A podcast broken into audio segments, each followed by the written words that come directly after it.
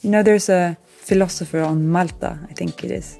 He says the fundamental human needs are love, knowledge, and beauty. And I think this this is an example where we achieved all three in a good way, I think. And if we can share that further uh, with industry peers or just our customers, it's a good thing.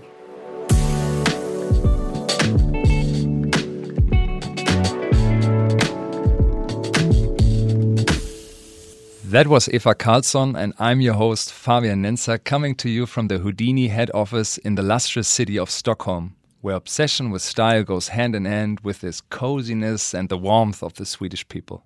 Eva Karlsson is pretty much understood as a true visionary.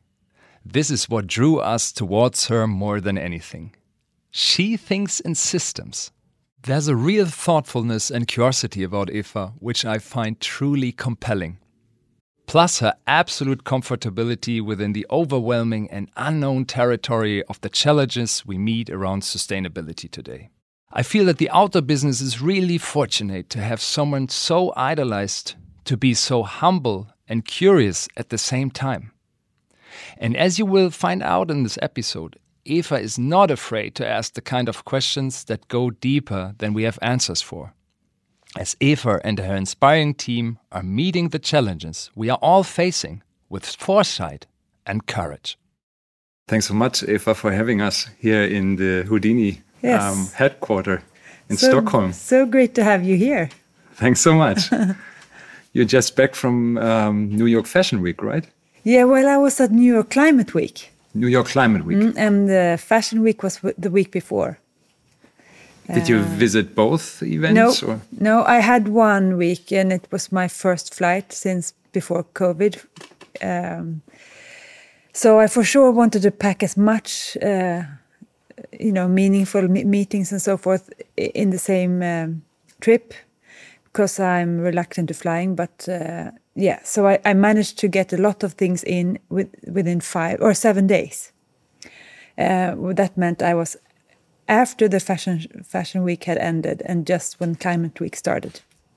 Okay, so the the visit to the uh, climate week um, event that was the purpose to meet people uh, to yeah the the plan was to meet people and to speak uh, about our work at uh, a few different i mean climate week is like full of uh, like uh, themes and scenes and panel talks and roundtables and so I was part of this some, something called the Solutions House, uh, where I spoke at uh, three different uh, things, and then also We Don't Have Time, which is a I think the biggest social media network or community for for sustainability.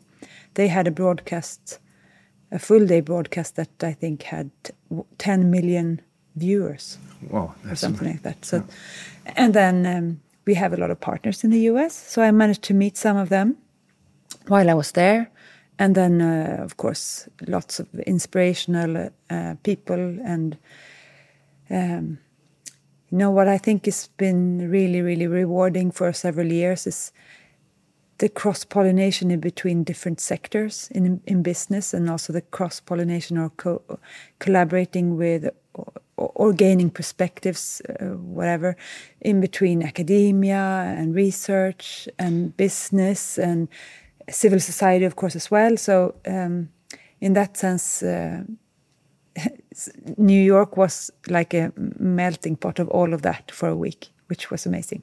Fantastic. So that what I wanted to ask you. It's not solely about outdoors and textiles, but climate uh, week event is uh, combining different industries and branches as well. Yes, absolutely. It's uh, it's very broad, uh, and I think that's uh, it makes it more meaningful actually. So I had uh, I was in a panel talk around lifestyle and how we have a responsibility and opportunity to you know shift mind sh mindsets and also lifestyles and culture and that dialogue I had together with uh, the, the head of sustainability at uh, Google. Mm -hmm. And another session it was about value chains and how moving towards circular and our goals for 2030 and so forth. And that was together with a Swedish company called Polestar, which is electric uh, mobility, and then um, Apple, which we all know who they are.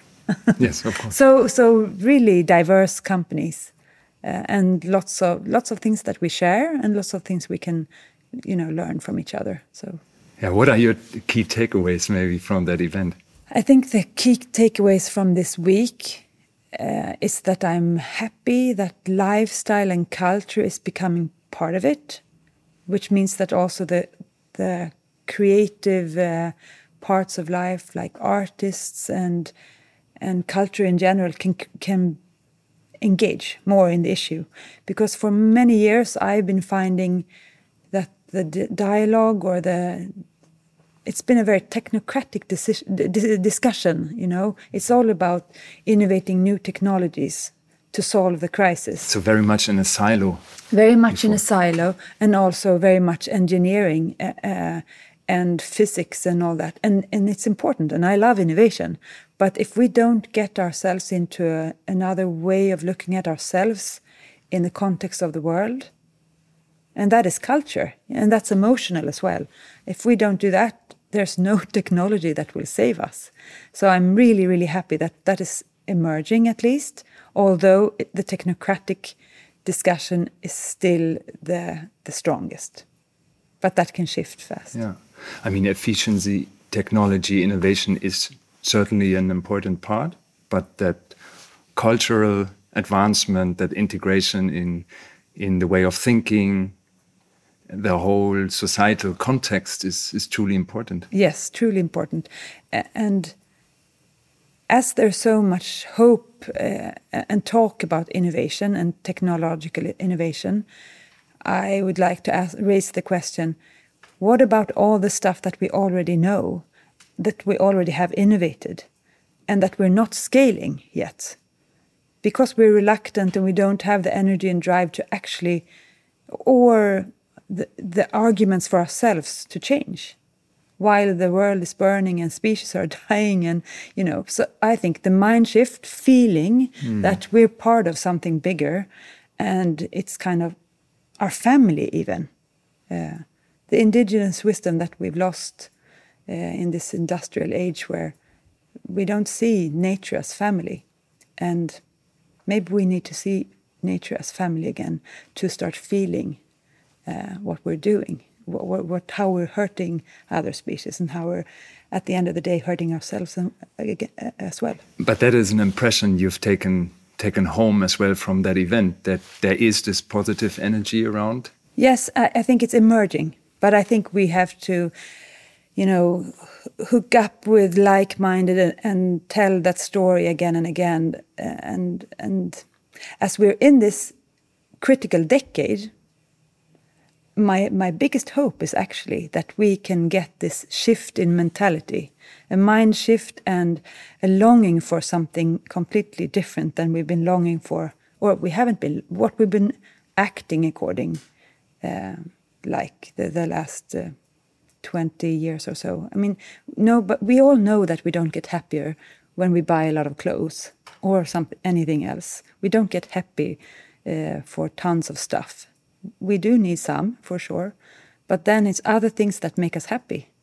But still, we're acting as we're going to die if we don't get that new product, product, you know, or that heap load of products in our wardrobe mm. or anything like like that. So, what would you say are the key success factors in this regards to kind of um, um, yeah break through that resistance of change kind of which you've been describing. Collaboration as one key for sure but yes and i think uh, and i think uh, all the all the beautiful uh, examples of art and culture and how they inspire us. Music for instance and to get that working in the in a you know in a strong common direction, uh, telling that new story uh, or the new narrative that we need to adapt. It's beauty. I think a lot of, uh, at least here in Sweden, uh, there's been a lot of discussions on or political discussions about how we we don't need to shift or change our lifestyle as if we had the perfect lifestyle. But I think there's a lot of things that we can improve in our lives. So it shouldn't be about compromise. It should be about longing for this new world that we can create if we do it together. And that's emerging. Yeah. So not to feel that it, if we change, it would be a step back, but rather progress Yes. into an even better, more quality life, really. Exactly. We have a, a working name here internally forward to nature. It's not back to nature, but forward to nature. Um, and I truly believe that we can get there, and it takes some innovation as well. yes. And you're doing that every day with Houdini. We already Yes. now uh, straight deep dived into into um, the discussion, but maybe let's go to the beginning. When did it all started with Houdini, and how? d- I was wondering the the name Houdini. Uh, where does it originate from? Well, you know, it was like a, a bunch of friends, climbers, skiers. I met them mostly on the mountain, and I was not involved at the start. I was a bit younger, uh, but um, one of their passions was climbing, and among climbers, at least in Sweden, uh, had the Harry Houdini, the escape artist, as some, kind of house god. You know, sometimes you're in a tricky situation and you you wish you were like Houdini, an escape artist. So that was an expression, and uh, the company was formed by accident, I should say, because it was about friends creating gear that they needed for their expeditions. And they became popular and they were unique and really, really smart. So other climbers wanted them, and then, you know, it became something you traded, and then it became a company. Uh, and by accident, then it became a company, and, and a fitting name uh, was still the house god of, of, of this group of friends, Houdini. I see. and since 2001, you are um, the CEO of the company. Yes, I joined 2001, and it was a very small company. We were only two, two or sometimes three persons. Um, so it was like a very small startup. Uh, no need for a CEO. So it, this is only something formal that has evolved later on. When when you know we have a board nowadays, and we have a we're a real company, so to speak. Yeah, with the size, the names, and the formalization Exactly. came. But I, I really do more or less the same thing as I used to do back then. But I have a bunch of wonderful colleagues uh, that have been added since then, of course, which is which makes work here luxury, I must say. How many people are working in the headquarter At, today? in the headquarters, maybe 35, and we're 15 total. So quite a small uh, team. Uh, but then we have lots of dear partners of ours who've been who've been working with us uh, since maybe 20 years throughout the time I've been here. So the extended team might be 200 if you count athletes and innovation partners and retailer partners and so forth. Fascinating. So, a fundamental instrument for Houdini is the planetary boundary assessment, and you've done your second report. Yeah, I'm, we're on. Uh, we're working on our second report. I- Okay, it's in the making. Yes, it's in the making. So, um, as it is an important uh, instrument for Houdini, um, can you explain our listeners a little bit about the principles and how do you actually work with the assessment internally? It's a, it's a passion project, and, and it didn't start out that way. We realized how valuable this was for us, but at the start, the the most there were two reasons for doing it. One reason was that we had worked for a long, long time since 2001, moving from linear towards circular. And of course, we already then had the vision of moving towards regenerative, so further than circular. And um, there's a lot of common sense that you can apply. And common sense means the recycled rather than virgin fiber, purity of fibers rather than mixing, and so forth. All that you don't need a scientist at your side to decide or get get the point of where you need to be heading. But then after a while, after like 12, 15 years, we had some really, really tricky questions that we needed to ask ourselves.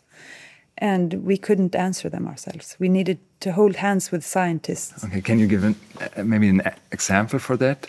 Absolutely. Uh, Yeah. Microplastics. We're part of the problem there. We don't, we're a group of people who hate being part of a problem. so we need to solve that and understand the impacts, um, the priorities we need to do, uh, and so forth. Another one is is uh, on the on the circular synthetic side. We have been moving towards recycled fiber that can be recycled again, again, again, again and again, uh, and prioritizing textile fiber to textile fiber. Uh, so not PET bottles, but of course we're there as well. But um, then there was an emergence of uh, something new, bioplastics. So taking biological material and turning them into plastics. Um, and of course, that could be good. Uh, but we needed to know. We didn't want to jump on that train without knowing for sure that So- it's a good alternative. So really to ask the question, what might be side effects of, of an alternative that maybe in the first instant looks promising, but really then to Hmm. to account for all positive and also maybe the negative effects of an alternative. And then you cannot only look at climate any longer. If you look at the planetary boundaries, you have the opportunity to, to understand the Earth system in its entirety. And that means climate, of course, but also biodiversity, how we use land, how we use and and you know how we use oceans, but also how we have a side effect on oceans, where microplastics comes in again, and novel entities, which is a lot of chemicals. Uh, so there's there, there's the the whole biosphere and the different parts of that biosphere that we have an impact on a positive like you say or a negative uh, but we need to know it. And that's the only way we can move forward towards circular and regenerative knowing enough.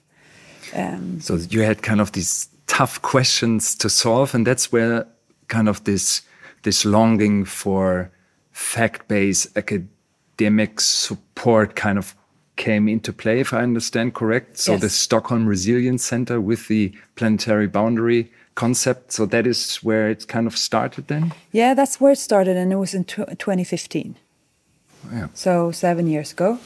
Uh, at that time, climate was becoming something you know popular to start focusing on, and that was the second reason for uh, for us not only working with the planetary boundaries but also talking about it and sharing it with the world because our worries then, and there are similar worries today, is that if you look into a silo, trying to be perfect there, and not understanding or being interested in, in what happens elsewhere, on in the biosphere, for instance, maybe you're actually harming or making causing more harm without knowing it. Um, so to make a, a point of that towards our colleagues in the industry was also important. We need to be better than this, you know. So that is kind of, uh, if I stand, understand right, or already a learning that came from the concept, so to speak, itself. It is about really factoring all the different impacts in our thinking, in our in the decision making, and then kind of balancing out. Yes, and I think that that is. Uh, I, I like that you bring it up because maybe planetary boundaries can sound like too complex and totally weird to get into, or at least a huge project. How are we going to ever make something out of it? But the planetary boundaries also works like a checklist in that sense. If we're making a decision, do we know what we need to know? Do we know what this is, how this will impact biosphere? Do we do we know then biodiversity, land systems, and, and so forth? So it becomes a very easy tool in the daily operations to just make sure that you have, you know, everything you need in order to make a decision. Yes. And where kind of where would you say did you have some already have some achievements in place where you're really proud to say this is a solution. This is basically a win-win-win for everyone a win-win situation for people planet and and everything that is that is important connected to that. And where are still some challenges where you maybe say hey this is something where we s- still need to work on and find solutions in this regard. Um, well, I, I'm so happy that we've come so far towards not no longer using virgin fibers. We still have work to do for sure, but you know we've moved to uh, a place where we have an ecosystem where recycled fiber is a, a more important resource for us, and organic fiber that that also we keep pure enough to go back into nature. So uh, in the circular system, and I like the cradle to cradle philosophy there, and that's the one we follow. You can create a biomimicry circular system in, with technical fibers like synthetics, or you stay in the biological circle and then you partner up with nature for real, using natural fibers and making sure that they stay natural enough to go back into nature. So we've come really, really far there, and we're more than 80% circular in terms of product. And asking especially about the recycled fibers you're Mm. using, is it truly possible already in your workflow, in your with your partners and supply chain to recycle over and over again, or do you have to apply virgin uh, fibers within that process as well? With with organics, organic materials like wool, uh, there there there's a limitation in how how you can use recycled fiber, and you you might need to add virgin fiber depending on what type of quality you want to make. And on the technical cycle, it's po- it's possible to do it time and time again, not not um, any amount of times, but you can do it several times. Um, the the challenge there is to get an infrastructure going, uh, and our peers in the industry and all that work with textiles to start designing uh, for circularity like we do. Because it's only if we design for circularity, meaning monomaterials, for instance, that it becomes viable for a recycling industry to start growing and investing.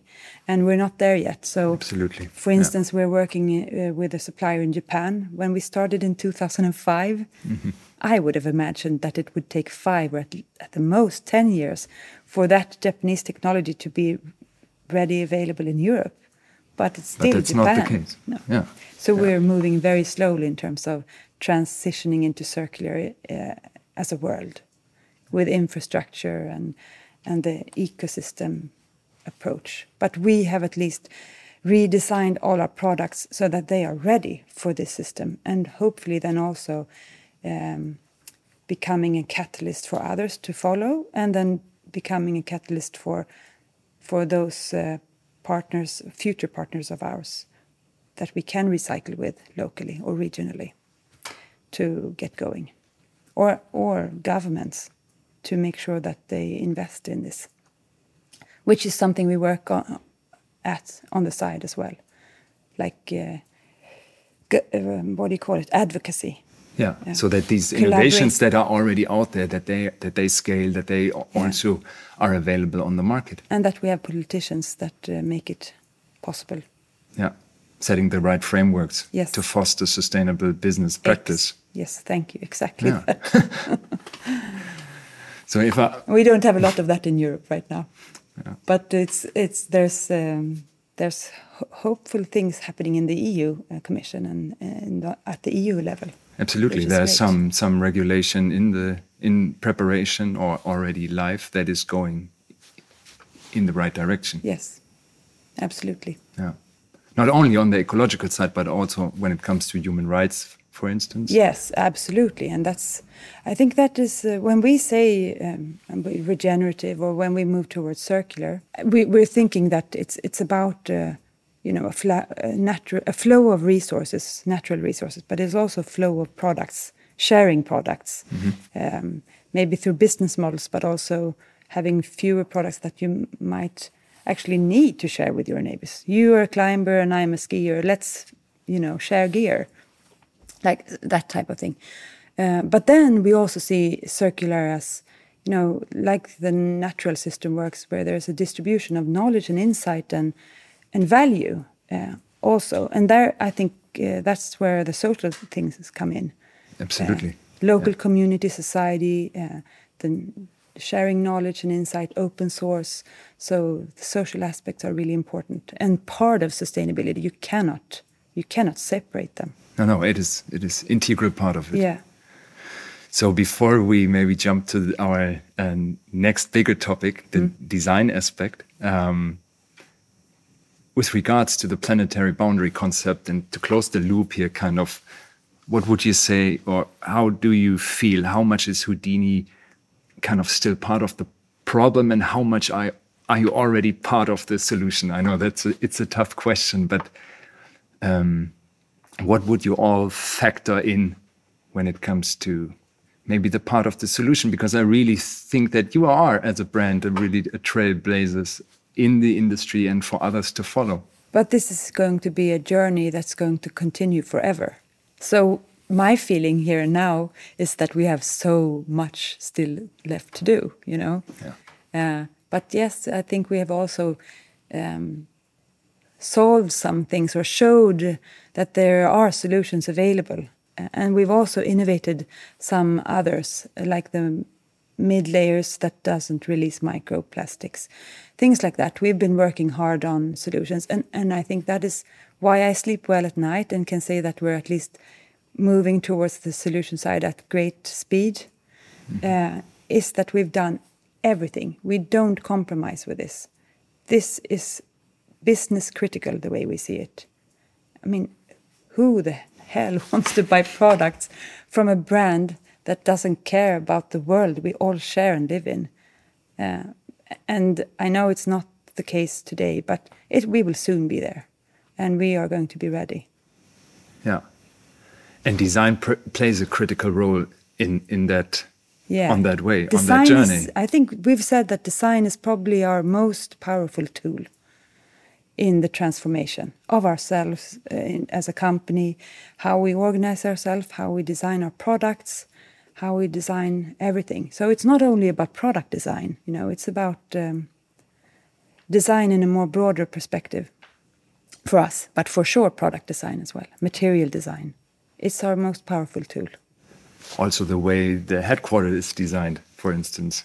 Yes. How we work with each other. It's all about designing things and Yes, and we, we, we, we are redesigning that. I'm, I feel almost you know a bit stressed that you're here because we have uh, this great idea of how we how this place needs to evolve.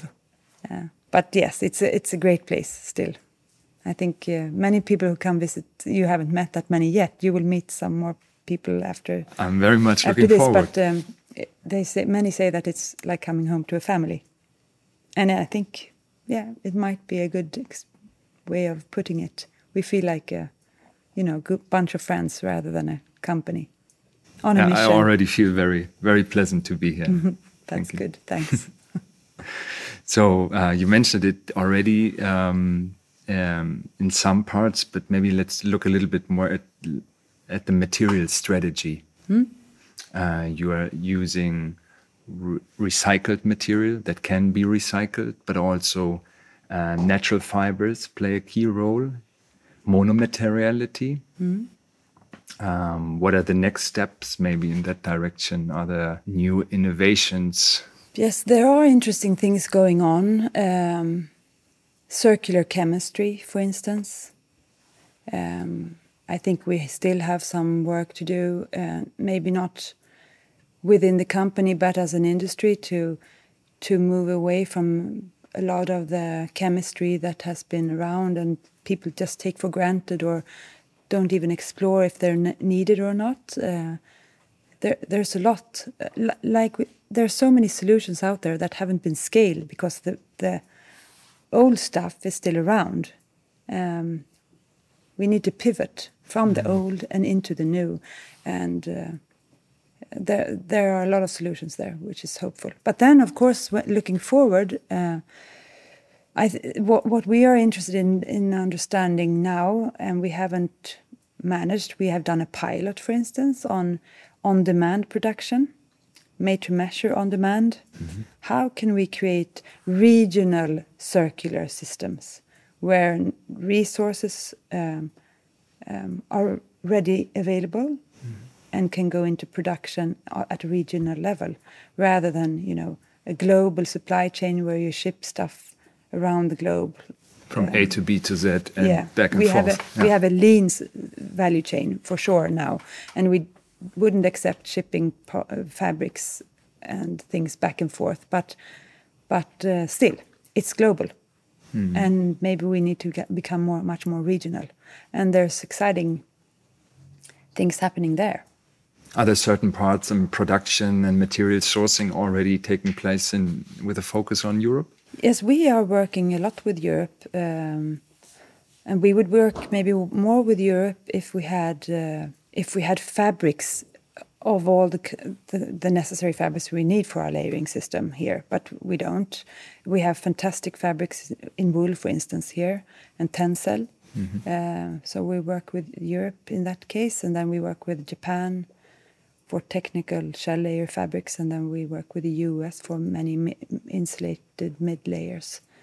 Um, but with the 3D printing, 3D knitting, uh, 4D, and um, those types of technologies, then regional fibers will hopefully become a solution. Yeah. but it's a long, maybe it's uh, a way till we get there. Yeah. But a key factor really is to look at the chemicals that are applied, and you've done your homework on that part. So, with the um, compostable garments, with the Houdini menu, which is really a role model, I think, in the outdoor industry, that created some really some buzz because it showed that okay, uh, if you if you're able to compost a garment and then Go eat veg- from that, yeah. then it, it it must be really okay. And you know that is possible, and it uh, the technologies we applied took several years to ide- identify and test, but they were available. We didn't have to innovate, so which means that we haven't uh, really, as an industry, explored the opportunities to be better.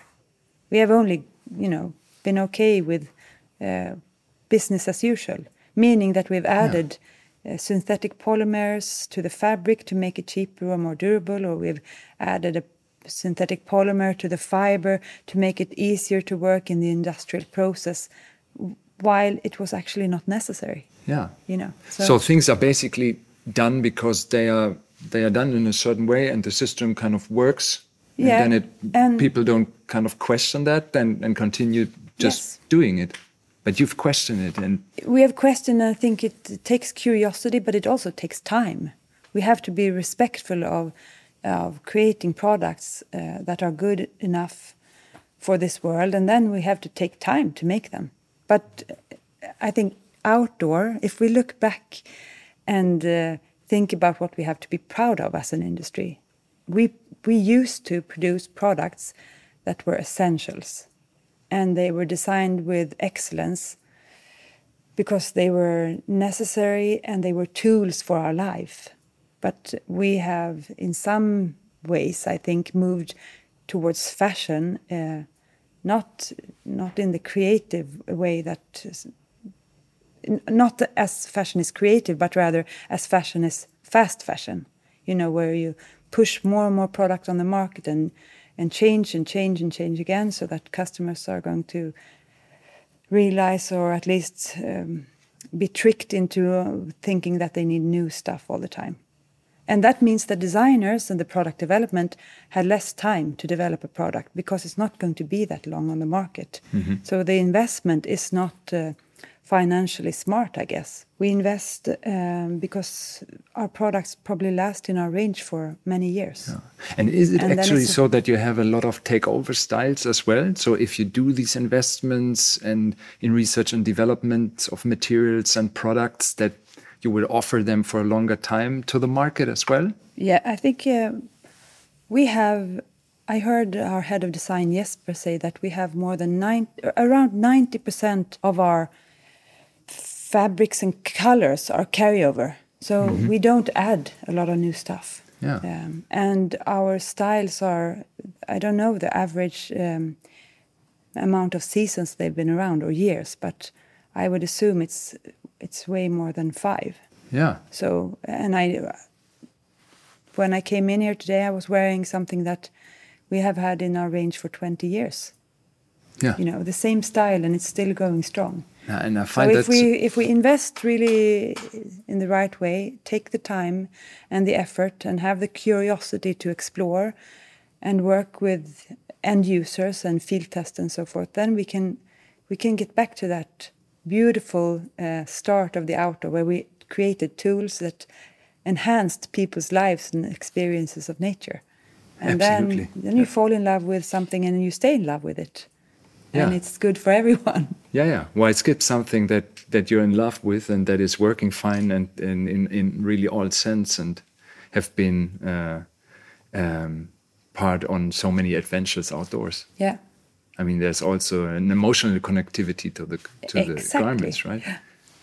back to that, I think uh, we are, even though we are continuing to work with all this with chemicals and circularity, we are realizing that maybe our biggest opportunity as a company and biggest responsibility as well maybe is is to to shine a light on this products that last long and become companions for life or enable you to have a small wardrobe that, that does more for you so that you can go here to Stockholm in, with a small uh, backpack or something and you can say, yeah, yeah, I'll join you for an adventure, kayaking or whatever.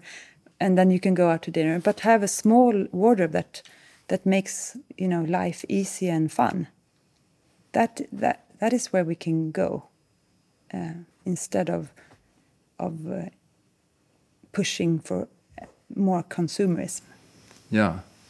So ver very versatile products that you can use in multiple occasions Yeah. and, and surroundings. and that you have an emotional connection to and Yeah. you end up repairing them because you want to and so forth Yeah, that is maybe the the most positive impact we can have as a brand we realize and i think the outdoor industry for sure we could take a massive lead uh, in in shifting you know uh, culture in that direction So maybe looking at, at product end of life um, and and back to the um, um, Houdini menu and compostable aspect. Um, I mean, I think it was a wool product, right? That uh, that was applied for for the composting. yes it was a merino wool yeah. base layer because I see, especially also talking to other brands, there's a lot of chemicals involved when it comes to the colors, the chemical imprints, um, treatments to for the washability. yes But you found a way to to do to not apply any chemicals at all, or is it um, that certain limits are not reached in the, in the final product, or how does how does this process work? Is it somehow certified, Cradle to Cradle certified, that you make sure that um, that there's consistent quality with this regards? we when we started that project we worked with bluesign um, to understand not where the limits were what you are you know allowed to use but rather what are the opportunities if you really really stretch our the horizon uh, and the solutions for the future kind of. Um, and then some of we don't it's not like we don't apply any chemistry. We still do. Um, dye stuff, for instance. But you, there's uh, an opportunity to to uh, be very selective in in what type of dye stuff you use, which type of colors you color into, because uh, they require qui- there's a quite big difference in the chemistry needed. Uh, and then there are processes that are chemical, oh, no, uh, that that don't have to be chemical, but chemical, but rather uh, mechanical treatments to wool that make it shrink less and you know not tangle up with the other fibers and so forth. So it's a mix um, of chemistry and and mechanical treatments uh, that we use. And uh, the idea is to to make sure that they are then solutions that partner up with nature or or don't have a negative effect on the metabolism of nature. For instance, the compost with all the microbes in the soil. So, what is your recommendation towards your customers at the product end of life? Bring it to bring it back to Houdini, and you take care of it, or Uh, that's a good, very good question because uh, yes, that's the best thing that can happen. And we've had a take back system in place since t- 2007. And uh, nowadays, it's very clear to many of our users that what they're wearing is the natural resources that need, they need to care for. And then they want to hand it back to us so that we can care for it and bring it back into the system, which is beautiful. Uh, exactly how circularity needs to work, and we need to have our user with us there. Um, and is the world, are your customers ready for that, for these solutions? Yeah, I, definitely. Yeah. We have many who want to repair rather than replace, and we we do get products back for for recycling. But I mean, they're supposed to last a long time first. So um, we're also happy that we don't get a lot of new products back because then we would be doing something terribly wrong in terms of design. uh, but um, when it comes to composting, it's the same there. We can recycle wool, and we do that together with a supplier in Italy. So, yes, you can compost your wool garments from Houdini, but it's better that they come back to us. But the thing with with us making sure that the wool garments were so pure enough that they could go into compost, it's a it's a parallel, I guess, to the microplastics. Fibers get stray. Garments hmm. sometimes end up in nature, and if they do, we don't want them to harm nature. So then, then we need to know these small, small details in terms of chemistry on the wool. So the the the Houdini menu was kind of a field test to really showcase, hey, we don't have chemicals uh, in that process that would hinder uh, composting, but really now in a scalable process for recycling natural fibers again. And Yeah. that, I mean, that is often, often an, uh, an obstacle to recycling, the impurities and, and blends and so, so yeah, forth. that's that's the biggest obstacle, for sure.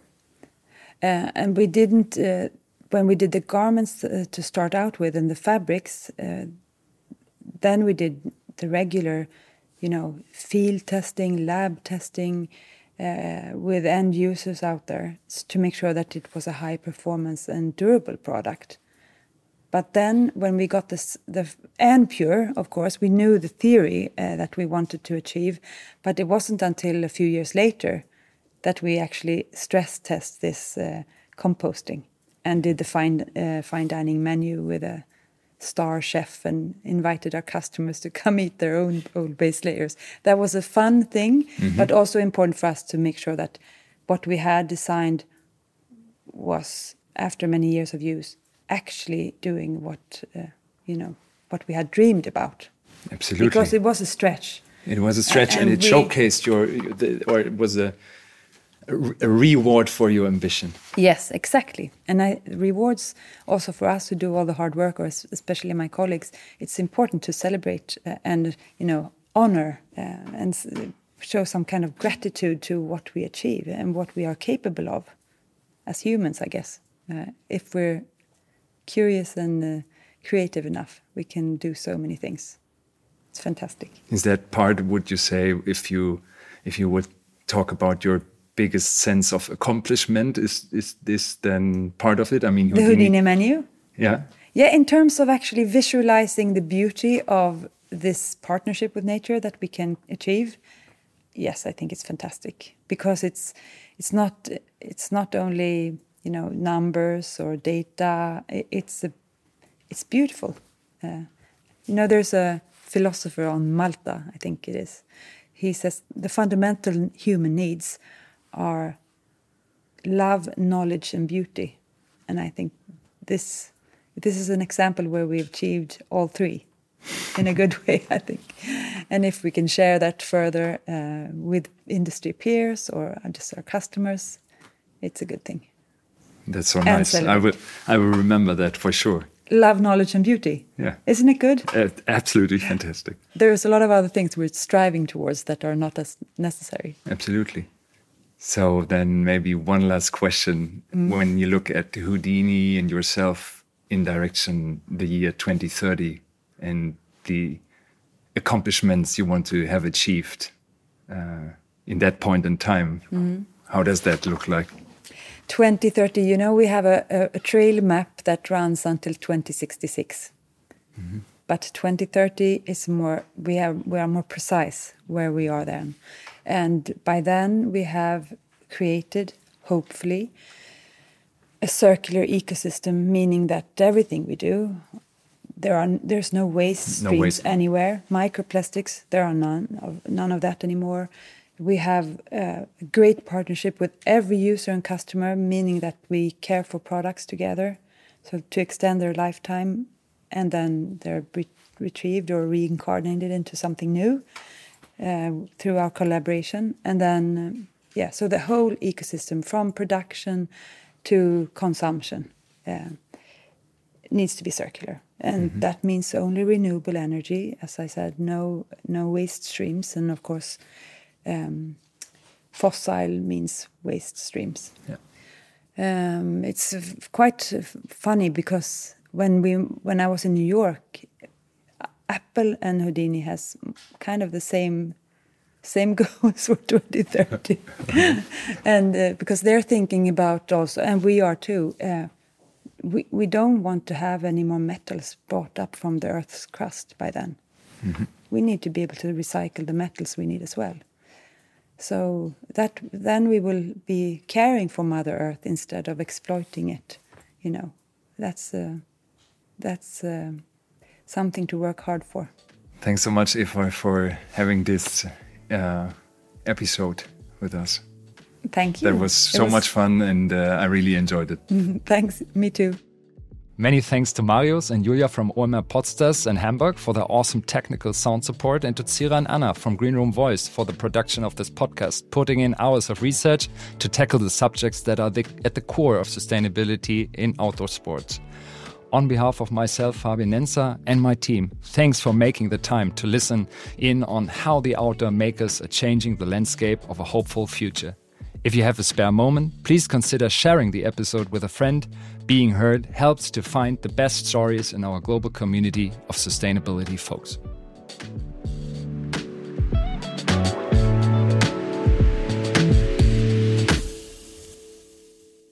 Dieser Podcast wird produziert von Podstars bei OMR.